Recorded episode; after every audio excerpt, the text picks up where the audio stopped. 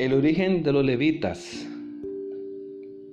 como tales se encuentra en Éxodo capítulo 32.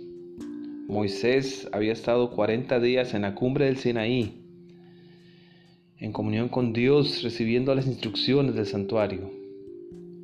Cuando él regresó, encontró al pueblo en una abierta idolatría delante de un becerro de oro. Y entonces dice el versículo 26 que Moisés se puso a la puerta del campamento y dijo, ¿quién está por Jehová? Júntese conmigo. Y se juntaron con él todos los hijos de Leví. Y ellos fueron encargados de eliminar a los idólatras. Y por esta acción de fe y de lealtad, Dios los separó para el servicio del santuario. Y en Números capítulo 8 se declara que Dios los apartó y que el pueblo fue llamado, como dice el versículo 10, a imponer las manos sobre los levitas. Ellos, dice el versículo 14, así apartarás a los levitas de entre los hijos de Israel y serán míos, dice Jehová, los levitas. Qué hermosa promesa. ¿Por qué se tomaron los levitas? Porque Dios declara allí más adelante en el mismo capítulo que todos los primogénitos de cada familia pertenecían a Él.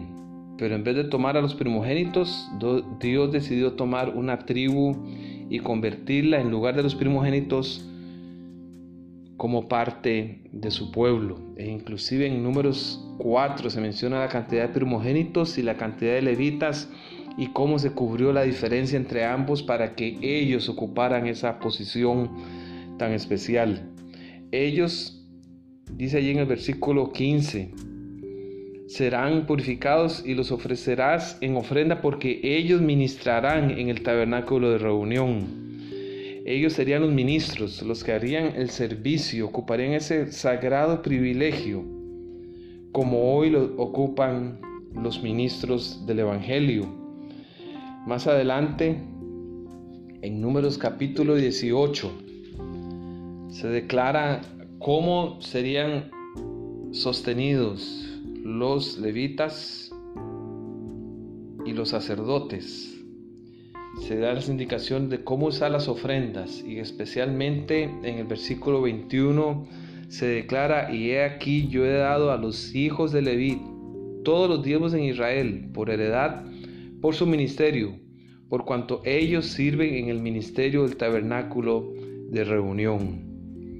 Y esa ha sido la forma que Dios ha planificado para sostener al ministerio, los diezmos que son dedicados a Él y que no son origen en el monte Sinaí, sino que ya desde el libro de Génesis, Abraham, Jacob ya mencionan los diezmos como parte de su dedicación al Señor.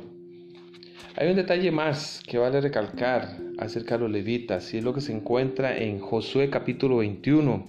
Cuando la tierra fue repartida, se dice que los jefes de los padres de los levitas vinieron al sacerdote Eleazar, hijo de Josué, y a hijo de Nun, y a los cabezas de los padres de la ciudad de los hijos de Israel, y les hablaron en Silo, en la tierra de Canaán, diciendo, Jehová mandó por medio de Moisés que nos fuesen dadas ciudades donde habitar, con sus ejidos para nuestros ganados.